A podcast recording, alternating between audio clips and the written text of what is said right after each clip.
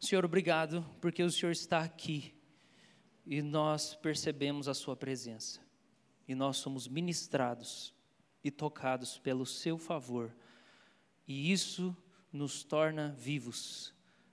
Quando o Senhor sopra o Teu Espírito Santo, o Senhor está dando de si mesmo para nós, e isso nos aviva, Senhor. Muito obrigado.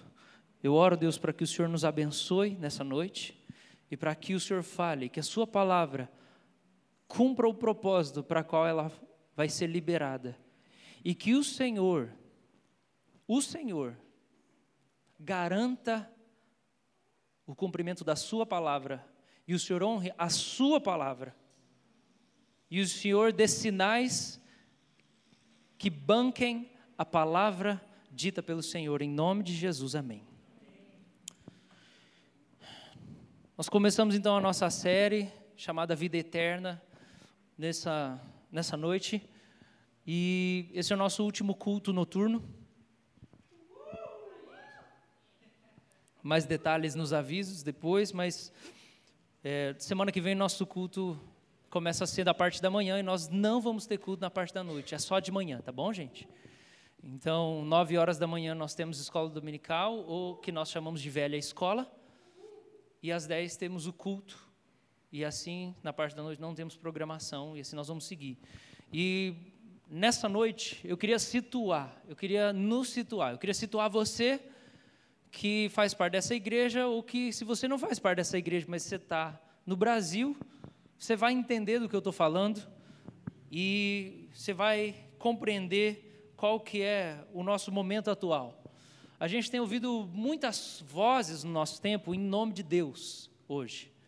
São muitas vozes que dizem: ah, isso é o que Deus está falando, isso é o que Deus está dizendo, isso é o que Deus pensa, isso é o que Deus sente, isso é o que Deus. E aí a gente completa. Muita gente fala, e é muito fácil falar em nome de Deus. Qualquer pessoa pode levantar assim, o que Deus está dizendo é isso. Qualquer pessoa pode ler um versículo bíblico e falar assim, o que esse texto diz e o que Deus está dizendo é isso e aquilo. É muito fácil fazer isso. E no nosso tempo hoje, a gente tem muita gente fazendo isso, ainda mais num país como o nosso, que é o Brasil. E quando a gente pensa sobre o que Deus está dizendo, a gente tem ouvido uma voz repetir vez após vez e abordar o tema da identidade.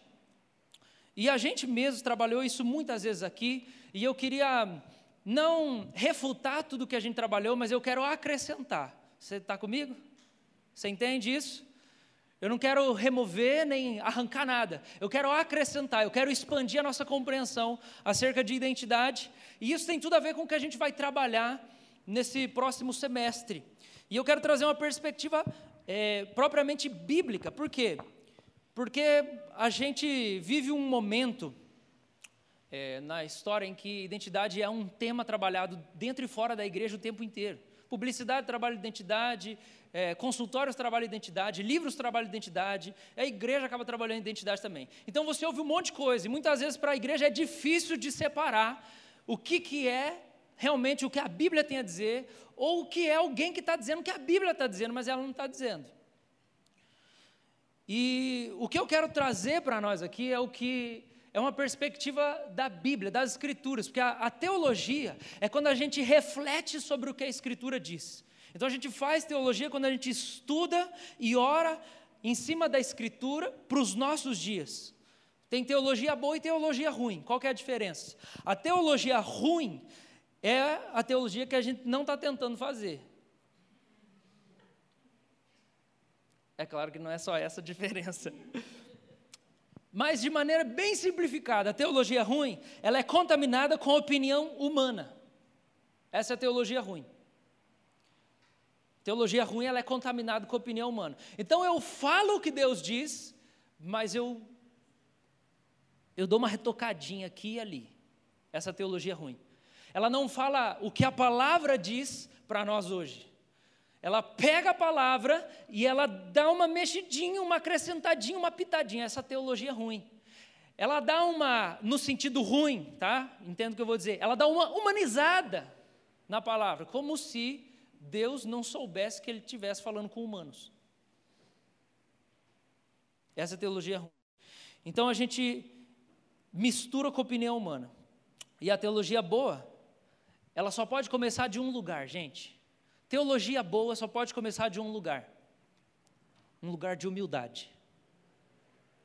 A teologia boa só pode começar de um lugar, o lugar de humildade. Por quê? Porque é quando eu vou me aproximar da palavra de Deus, da abordagem da Escritura, e eu não chego com a minha opinião. E aí eu pego e eu falo assim: olha esse texto aqui, é exatamente isso que eu sempre tenho falado, e vocês não me ouvem. Essa é a teologia ruim.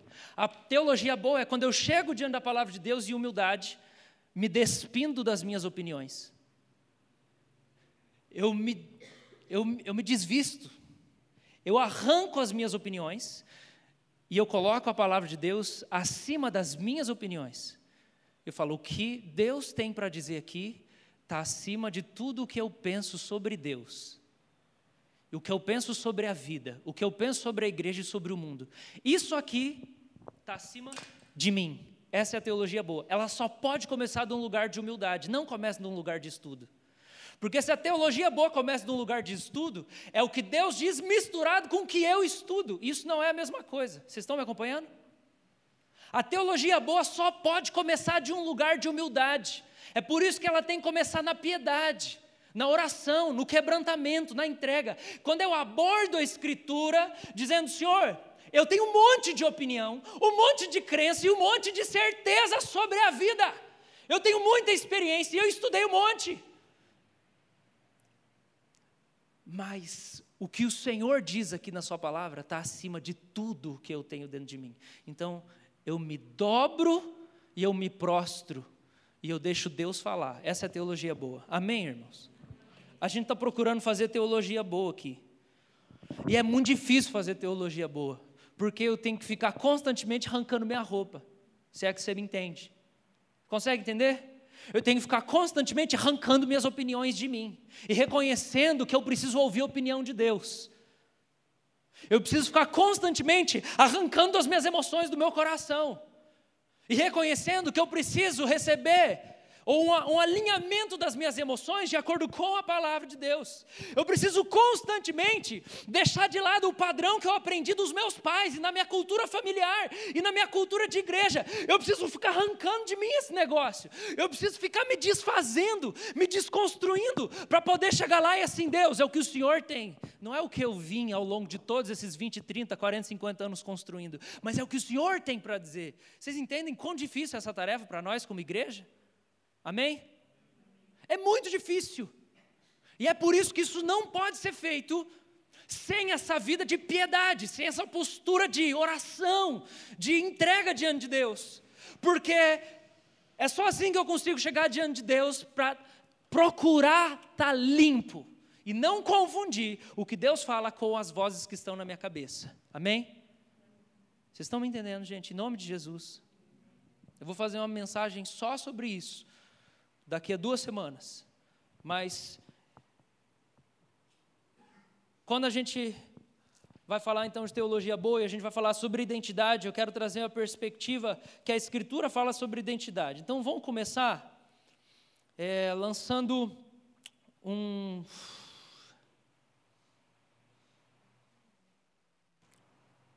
Um fundamento aqui. Então a gente precisa, em primeiro lugar, deixar o reducionismo.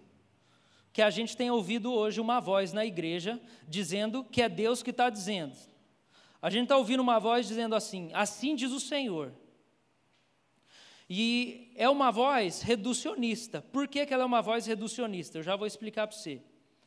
Porque essa voz vai dizer o seguinte: que ser amado é tudo que eu sou. Quem que eu sou? Eu sou o filho amado de Deus. Isso é verdade ou é mentira para a igreja? É verdade ou mentira, gente? É verdade. Por que, que isso é verdade? Hum? Porque o, nós somos cristãos. Nós somos evangélicos. E evangélico é porque o evangelho está no centro da nossa fé. E a obra do evangelho, que está no centro da nossa fé, diz: porque o Senhor Jesus assumiu os nossos pecados e morreu na cruz do Calvário, se oferecendo voluntariamente para nos salvar. Ele foi punido pelos nossos pecados e as nossas transgressões.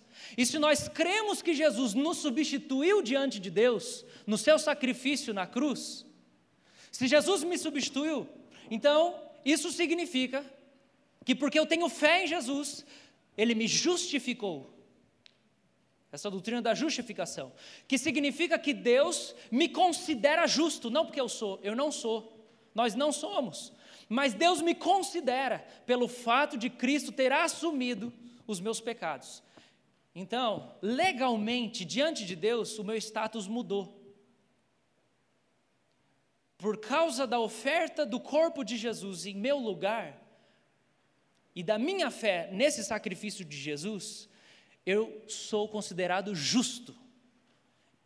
E esse justo quer dizer que agora Deus me vê como se eu tivesse o mesmo caráter dele, justo, porque Deus é justo, Deus é justiça. Ele é justiça. E junto com isso vem um monte de coisa. Vem ser amado, junto com isso vem ser filho de Deus, junto com isso vem ser a noiva de Cristo. Junto com isso vem muitos adjetivos e posições que o evangelho aponta que nós somos, por causa do que Cristo fez, tá certo? Agora, isso, a gente precisa entender isso, gente. Falar que a igreja, que é o grupo de gente perversa, pecadora, mas que foi justificado pelo sacrifício de Jesus, e que agora a igreja é amada por Deus, é a filha, o filho amado por Deus, isso diz mais sobre Deus do que diz sobre nós. Porque se eu disser que eu sou amado do meu pai Cláudio,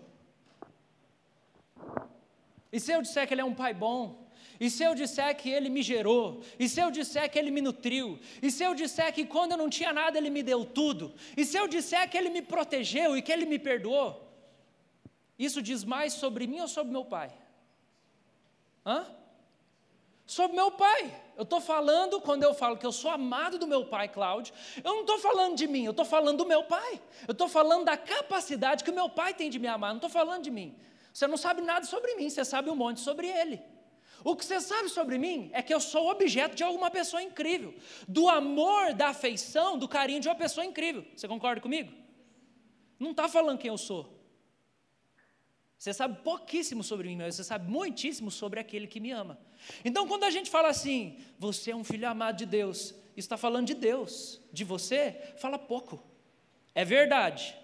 Você está entendendo que eu não estou falando que é mentira. Amém? Então, ser amado fala mais do amante do que do amado. A gente precisa entender isso para a gente pensar a identidade biblicamente. Segunda coisa, amado não é tudo. Não é a única coisa que a gente é. Ser amado por Deus não é a única coisa que a gente é, embora seja muita coisa e seja talvez o coração, mas não é a principal. Quando eu falo coração, é porque o coração de Deus é a santidade dele que se manifesta nesse amor sacrificial. Por isso que ser amado talvez seja o coração do Evangelho, porque diz sobre como Deus ama e se entrega em oferta. Mas isso não é tudo, existem ambiguidades. Por que, que existem ambiguidades? Presta atenção comigo aqui. Eu posso ser um filho amado do meu pai Cláudio e ser um filho desobediente? Posso ou não posso? Posso. Eu posso ser amado do meu pai, Cláudio, e eu posso ser um filho carinhoso? Pode. Eu posso ser amado do meu pai Cláudio e eu posso ser ingrato ao mesmo tempo? Pode. Mas presta atenção que quando eu começo a falar do adjetivo ou da segunda colocação, aí eu estou começando a dizer quem eu sou. Aí eu estou começando a descrever as minhas características. Eu posso ser amado do meu pai Cláudio e eu posso ser um alcoólatra? Ou não? É só se o amor dele for muito pequeno. Hum? Você pode ser um filho amado por Deus e ser um viciado? São ambiguidades. Eu vou chamar desse jeito, chama do jeito que você quiser. Eu posso ser um filho amado do meu pai, Cláudio, e ser estudioso. Ser amado por Deus não me impede de ser outras coisas além, e você também. É por isso que eu quero acrescentar esse ensinamento de identidade, e a gente já vai aprofundar no texto da Escritura, porque senão nós, como igreja, vivemos distante da realidade. Que nem uns bobalegres só ficam falando assim: eu sou amado, eu sou amado, eu sou amado. Tá, mas você é um monte de coisa. E aí eu vivo descolado da realidade. A única coisa que eu falo é que eu sou amado. Tá, mas e aí? Eu não sou estudioso? E aí? Eu não sou desobediente? Não existem outras coisas que tangem a minha vida? Só que é muito mais fácil para nós, como igreja, só dar ouvido para aquilo que é gostoso para nós. E aí a gente fica fugindo da realidade. Você está comigo? Sim ou não? Então, a nossa caminhada como igreja não vai dar paz, nós não vamos progredir, nós não vamos amadurecer como igreja de Jesus, enquanto a gente só falar de como Deus nos trata e a gente não olhar para como realmente nós somos dentro dessa relação. Amém, gente? Senão nós vamos viver uma alienação, nós não vamos viver uma relação com Deus propriamente. Nós vamos ficar falando de Deus, mas não nos relacionando com Deus. Você percebe a diferença? Eu fico falando de Deus porque Deus ama, porque Deus é bom, porque Deus perdoa, porque Deus é isso, porque Deus é aquilo. Ok, mas o quanto disso não sou eu fugindo de quem eu sou? Porque eu só fico falando dele e nunca falo de mim. Vocês estão comigo, gente, em nome de Jesus? Vocês estão, você está entendendo que nós somos amados por Deus? Mas que para nós amadurecermos como igreja, nós precisamos olhar que nós somos mais do que isso. Como indivíduos, nós somos mais do que isso.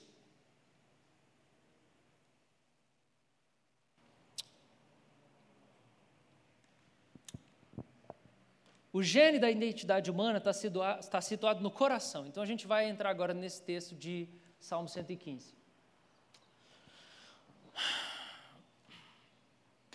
Esse texto que a gente leu, ele começa falando de adoração, tá? E esse texto diz o seguinte: que a glória de Deus, não é nossa. Esse texto diz que as pessoas perguntam onde está Deus, e a resposta é: Deus está no céu e ele faz tudo como ele quer, diferente dos ídolos. O, que, o, o, o versículo de número 2, ele é uma pergunta. É uma pergunta que os incrédulos fazem.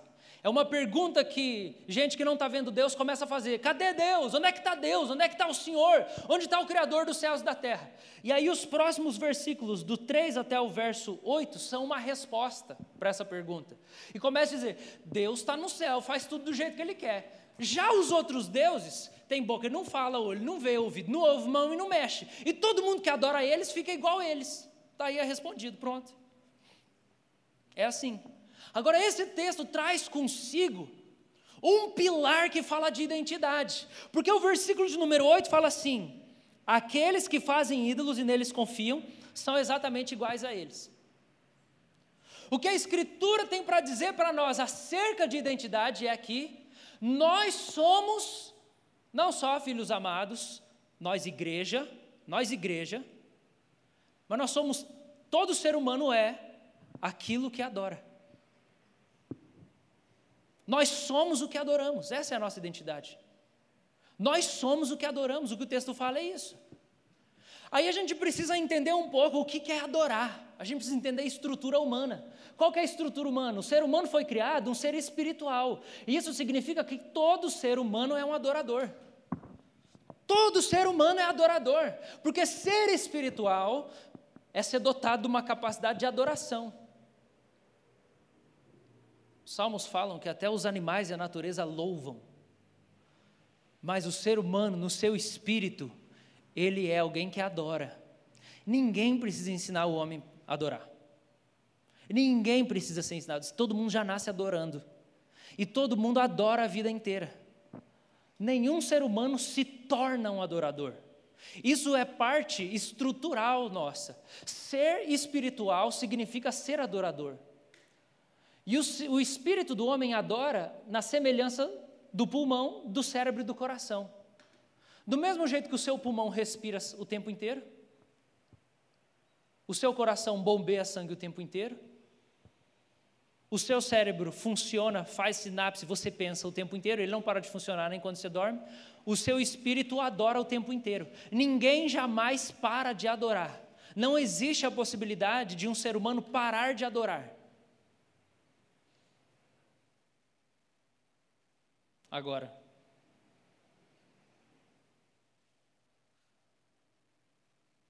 isso não significa que é só quando você ouve falar sobre adoração que você está adorando.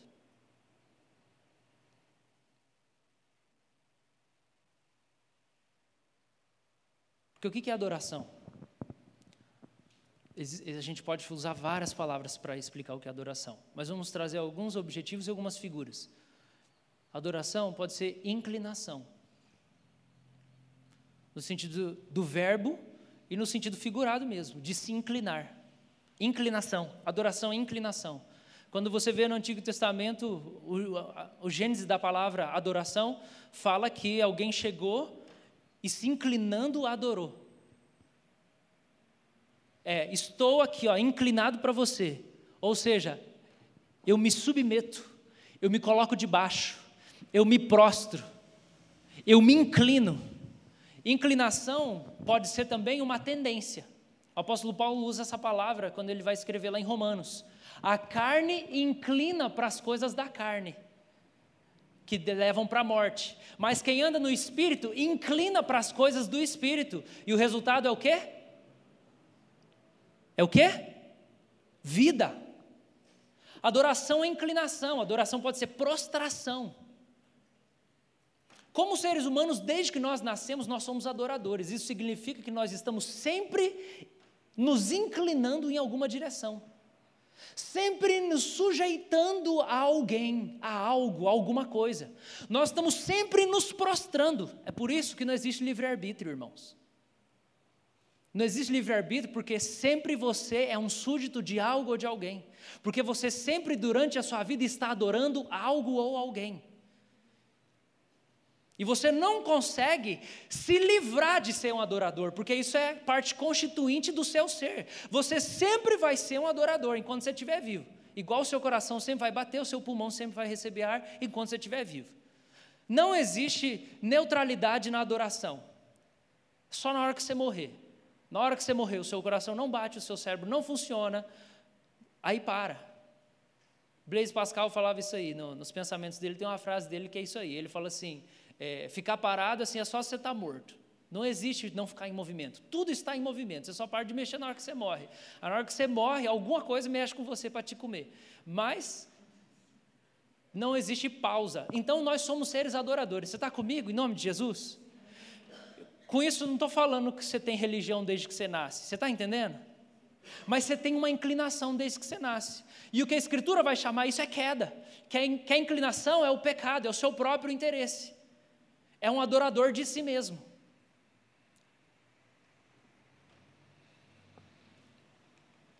E a adoração controla o homem inteiro. A adoração é a parte mais íntima de todo ser humano.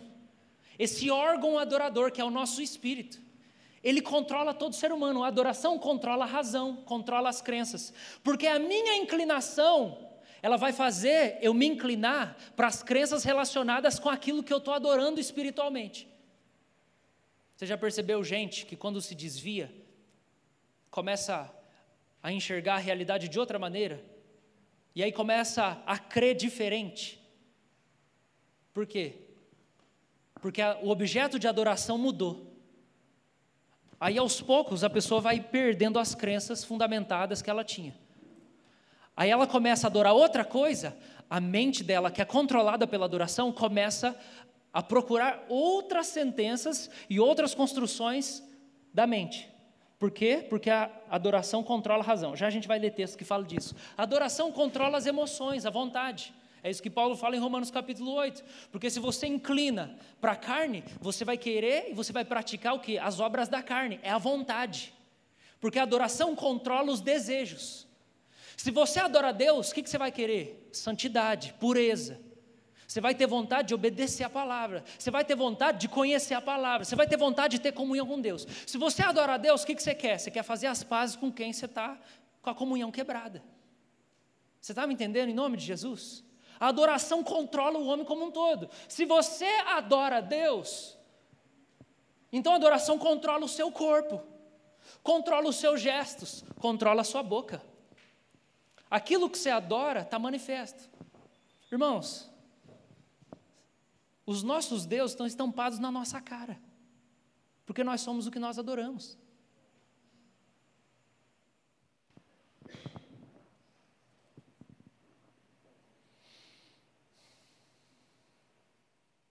Você quer ver um texto que fala sobre isso? Abre em Romanos capítulo 1. Vamos lá comigo, todo mundo. Romanos capítulo 1.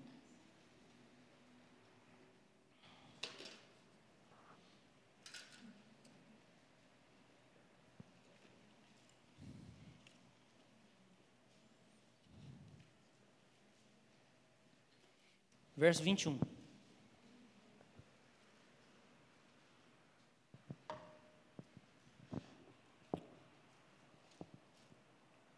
Vinte e um ao 32. Eu vou ler na NVT. Ele fala assim: Eles conheciam algo sobre Deus, mas não o quê? O adoraram, nem lhe agradeceram. Em vez disso, começaram a inventar ideias tolas com isso, sua mente ficou obscurecida e confusa. Ponto aqui já. O que, que o texto está falando? Existia um conhecimento norteador de Deus. É escrito, esse texto está falando de ver Deus na natureza. Esse é o contexto de Paulo. Ele está falando de quem? De todos os seres humanos. Ele fala assim: quando você olha para a natureza e fala assim, alguém criou isso aqui. E a gente infere que existe alguém que arquitetou esse mundo aqui. E aí ele fala: eles conheciam alguma coisa de Deus, só que em vez de adorar, eles inventaram outras ideias e isso obscureceu a mente. O que, que ele está dizendo? Em vez de adorar guiado pela doutrina, a doutrina não é Deus, tá? O ensinamento não é Deus, mas ela é uma seta para Deus. A Bíblia não é Deus, amém, irmãos? Nós não adoramos um livro, amém? Mas Deus inspirou a Bíblia para que ela seja uma seta que aponta para Ele. Então, o que Paulo está dizendo é o seguinte: eles conheciam algo sobre Deus, mas não usaram o conhecimento para adorar. Com isso, trouxeram outras ideias. E aí, eles inventaram outras ideias, e isso fez o quê? Obscureceu a mente deles.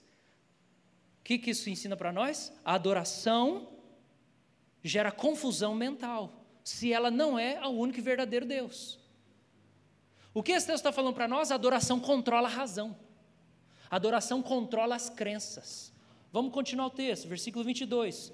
Dizendo-se sábios, tornaram-se tolos. Trocaram a grandeza do Deus imortal por imagens de seres humanos mortais, bem como de aves, animais e répteis. Por isso Deus os entregou aos desejos pecaminosos do coração. Então, olha lá a continuidade. Em vez de adorar Deus, começaram a adorar criatura. Porque, vamos lembrar, não existe neutralidade na adoração. Você entendeu isso? Então, se você não adora Deus, você adora outra coisa.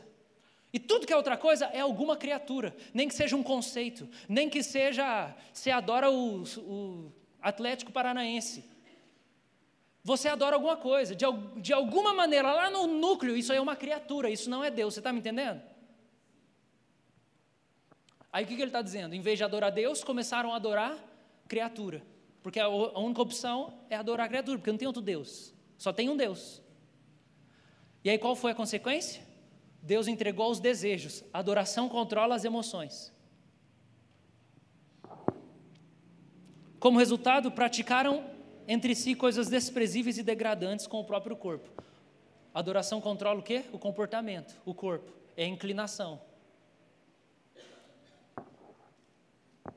Vocês estão caminhando comigo, gente, em nome de Jesus? Vocês estão muito quietinhos, tá, tá entrando? Tá bom verso 25, vamos lá, do 25 ao 32. Olha lá, você está vendo? Paulo está repetindo: trocaram a verdade sobre Deus pela mentira.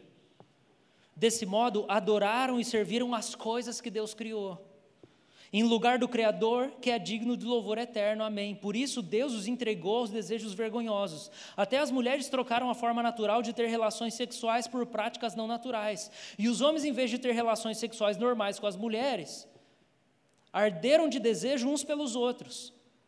Homens praticaram atos indecentes com os outros homens. Em decorrência desse pecado, sofreram em si mesmos o castigo que mereciam. Você está vendo? A bagunça humana. Onde que começou? No objeto da adoração errado. Essa é a perspectiva da Bíblia sobre a humanidade. A gente ouve muitas vozes nos nossos dias. São várias perspectivas de diversas ciências e estudos, mas a perspectiva é essa: é que o núcleo norteador do ser humano, a bússola, o reloginho do homem, é a adoração. E que a adoração norteia todas as outras coisas, porque ela controla o homem como um todo. Amém, irmãos? Vamos continuar o texto.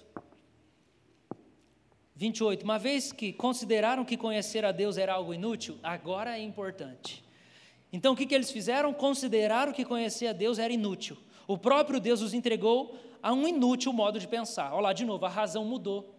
A razão foi deturpada, o modo de pensar ficou ignorante, deixando que fizessem coisas que jamais deveriam ser feitas. O comportamento foi distorcido de maneira bestial. A vida deles se encheu de toda espécie de perversidade, pecado, ganância, ódio, inveja, homicídio, discórdia, engano, malícia e fofocas. Espalham calúnias, odeiam a Deus, são insolentes, orgulhosos e arrogantes, inventar, inventam novas maneiras de pecar e desobediente aos pais. Não têm entendimento, quebram suas promessas, não mostram afeição nem misericórdia.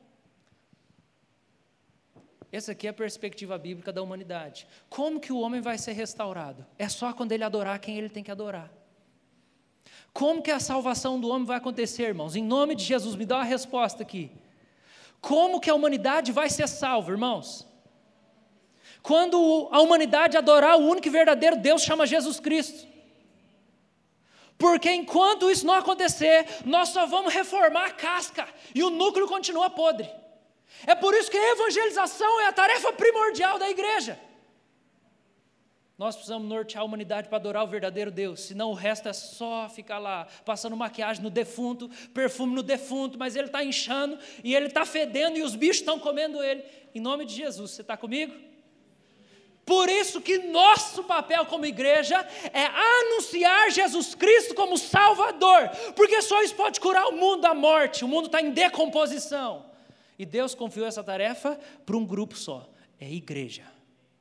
Gente que Ele escolheu e Ele separou. Tem que regular o relógio do coração, tem que adorar no lugar certo. Porque senão nunca vai ser salvo.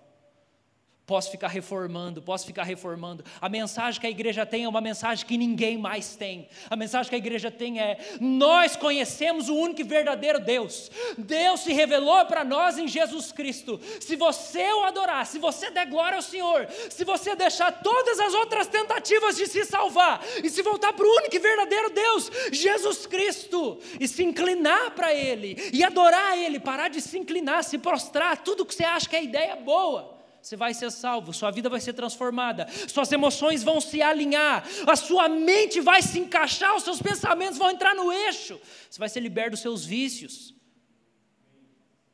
Em nome de Jesus, amém? Nós temos a cura do mundo, igreja. A cura do mundo é a conversão a Jesus, irmãos. Essa é a abordagem bíblica, essa é a boa teologia. A má teologia é as nossas soluções Agora, nós não gostamos dessa solução, porque essa solução implica que nós vamos ter que imitar os profetas do Antigo Testamento, que falavam coisas e as pessoas não queriam ouvir. Então, nós preferimos deturpar a mensagem para fazer ela mais gostosinha. E só vamos falar o que, assim, tipo, é mais ou menos isso aí mesmo. Você só tem que, bota, põe Jesus aqui no cantinho que... Não, irmãos. Não é isso que a gente acredita. Pelo menos, não é isso que a Bíblia fala. Vamos caminhar? A W. Tozer diz assim: é impossível manter práticas morais sólidas enquanto a nossa própria ideia de Deus se mantém errada ou inadequada. Aí é uma pergunta: será que todos que estão nesse culto estão adorando o mesmo ser, a mesma coisa? Será que todo mundo que está aqui está adorando o mesmo ser, a mesma coisa? Porque a gente fica em pé e levanta a mão, e a gente fala as mesmas palavras. Nós estamos adorando o mesmo ser e a mesma coisa? O que, que você acha?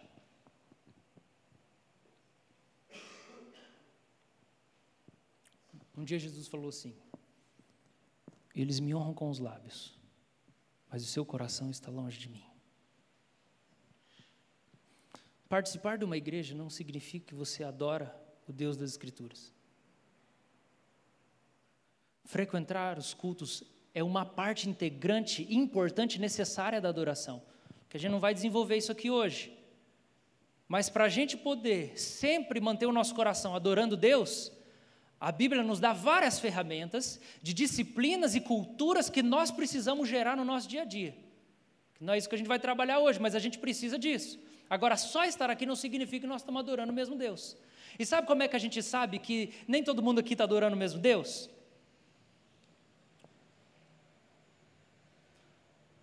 Porque nós somos e temos nos tornado aquilo que nós adoramos. Então, se todos nós estivéssemos adorando o mesmo Deus, nós íamos ser tudo igual. Jesus. E parecidos uns com os outros. Agora, o que, que o W. Tozer fala? E eu acredito que ele está falando isso da mesma maneira, ele está em coerência com esses dois textos que nós lemos. Temos a tendência, por uma lei secreta da alma, de ir em direção à nossa imagem mental de Deus.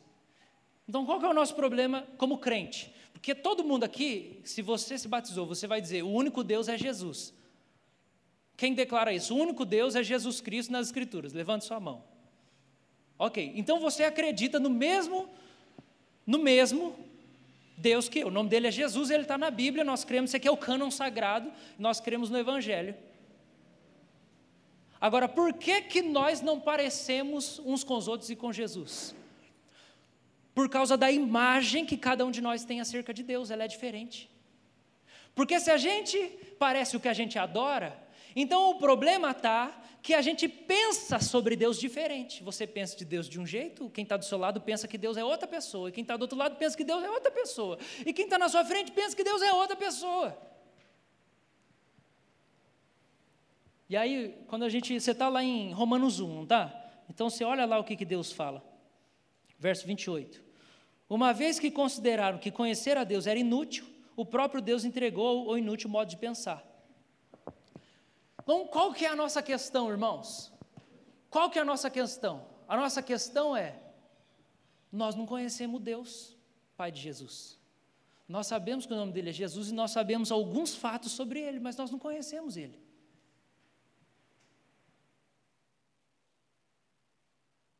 Deus fala em Oséias 4,6: O meu povo está sendo destruído porque não me conhece. Porque vocês, sacerdotes, não querem me conhecer. Ele está falando ó, de vontade, vocês não querem conhecer. Eu não os reconhecerei como meus sacerdotes, como meus sacerdotes. Então o que, que Deus está falando? Qual é a identidade de vocês? Sacerdote. Como vocês não querem me conhecer, vocês perderam a identidade.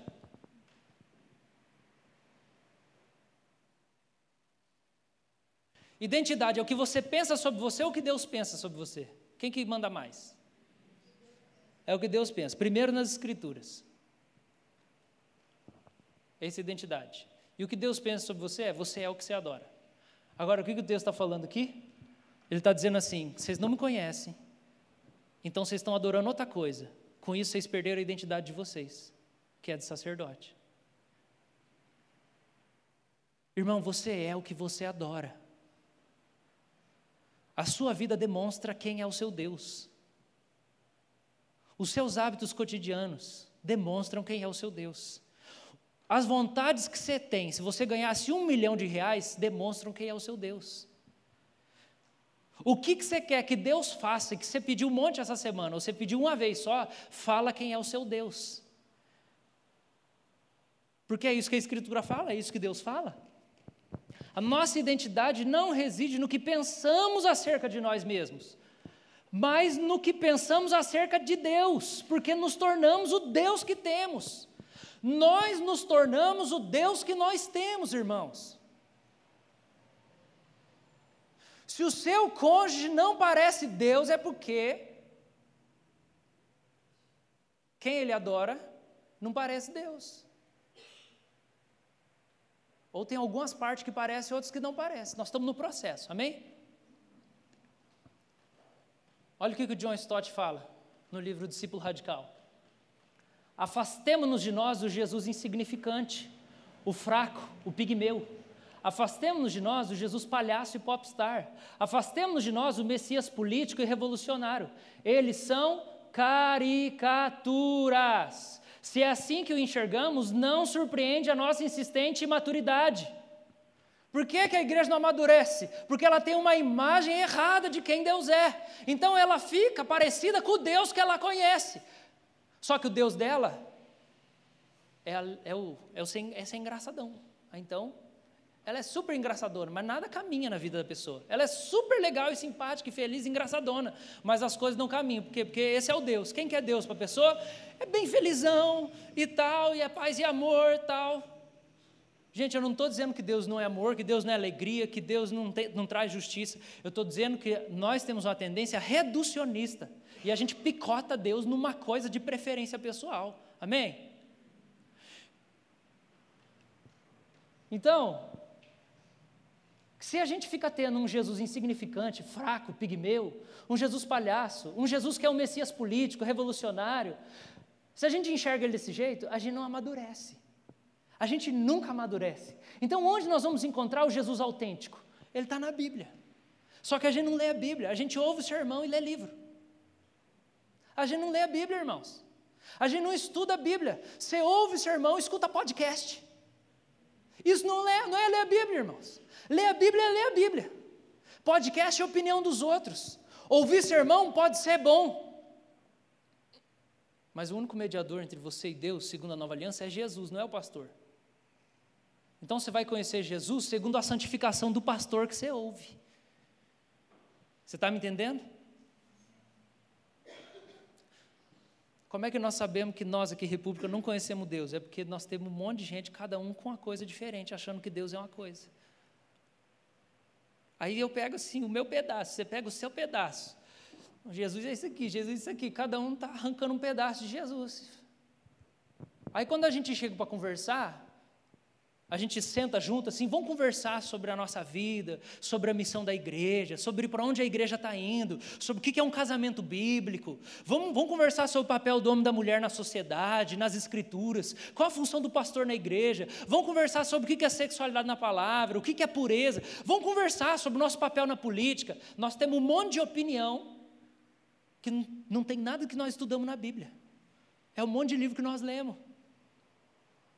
É o Deus dos outros. Aí o que acontece? A gente não amadurece. Por quê? Porque você é o que você adora. Então o nosso Deus está estampado na nossa cara. Então eu quero propor para nós, e a gente vai dar continuidade nos próximos domingos, por isso que essa é só a introdução da série, de que a gente precisa ler as Escrituras usando a metáfora de um drama.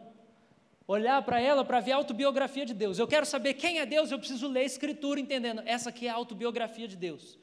O núcleo principal, supremo da Escritura é a revelação de Deus. Quando eu leio a Bíblia, a Bíblia está revelando Deus. Agora, olha aqui para mim mais um pouquinho, antes de você ler ali, que eu já vou explicar. Como que a gente está acostumado a ler a Bíblia?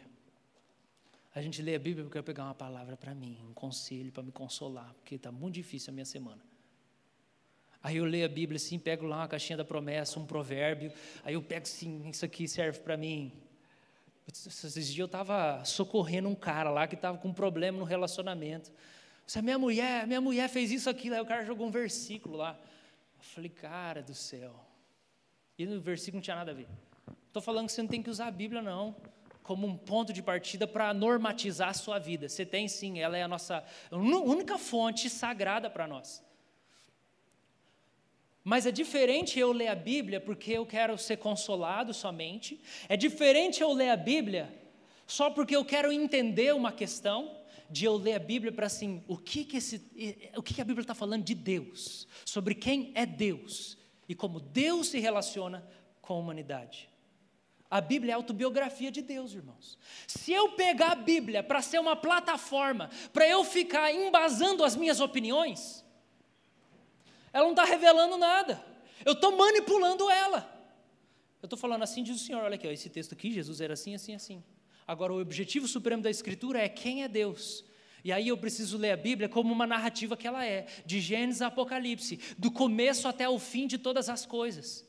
E eu começo a ler a Bíblia e observando nela os personagens, o Deus Trino e Uno, o Pai, o Filho e o Espírito Santo.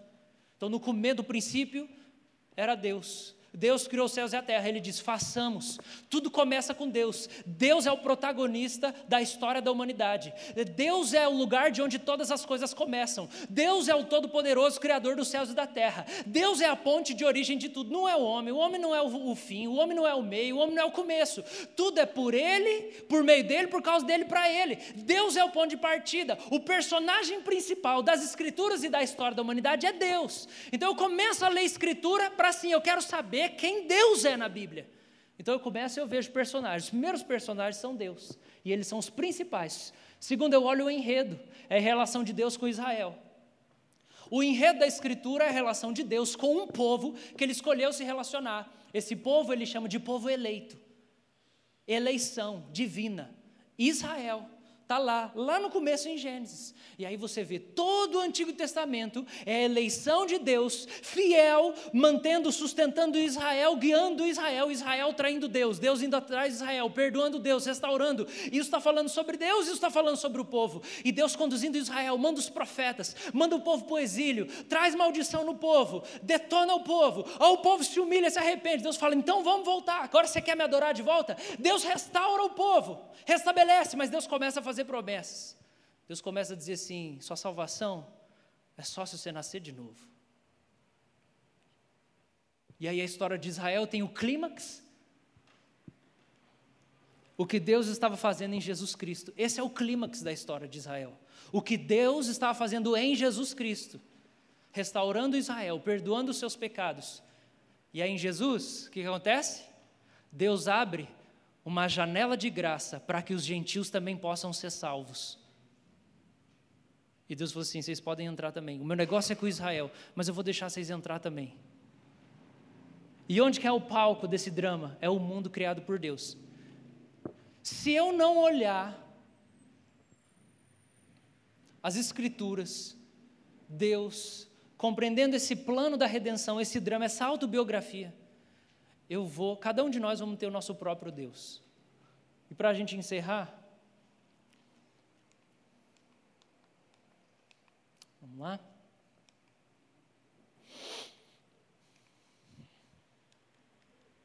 Aperta o botão alguém aí.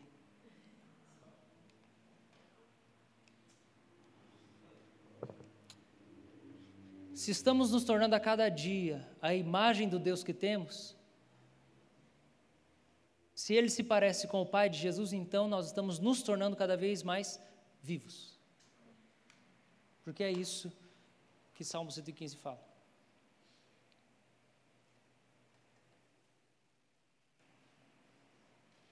Mas não esquece do versículo 1.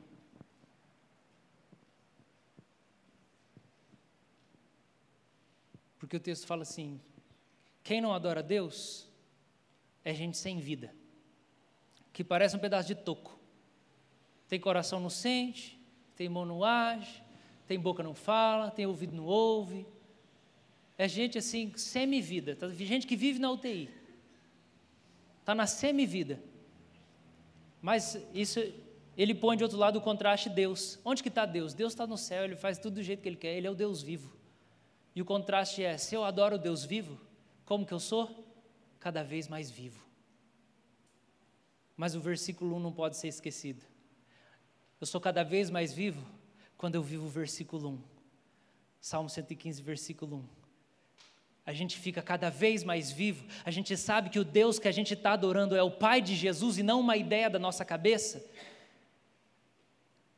Quando cada dia mais a gente acredita no poder de Deus que faz tudo do jeito que Ele quer e não na nossa capacidade por nós mesmos. A gente acredita que a glória é de Deus, porque é Ele que faz, não é nossa, não é a gente que faz. E nada disso contrapõe o fato de nós sermos amados por Deus. Nada disso contrapõe, amém, irmãos? E nós podemos ser filhos amados por Deus indo para o brejo, porque a nossa adoração não é para o Deus verdadeiro. Eu quero orar nesse momento, essa nossa introdução da nossa série.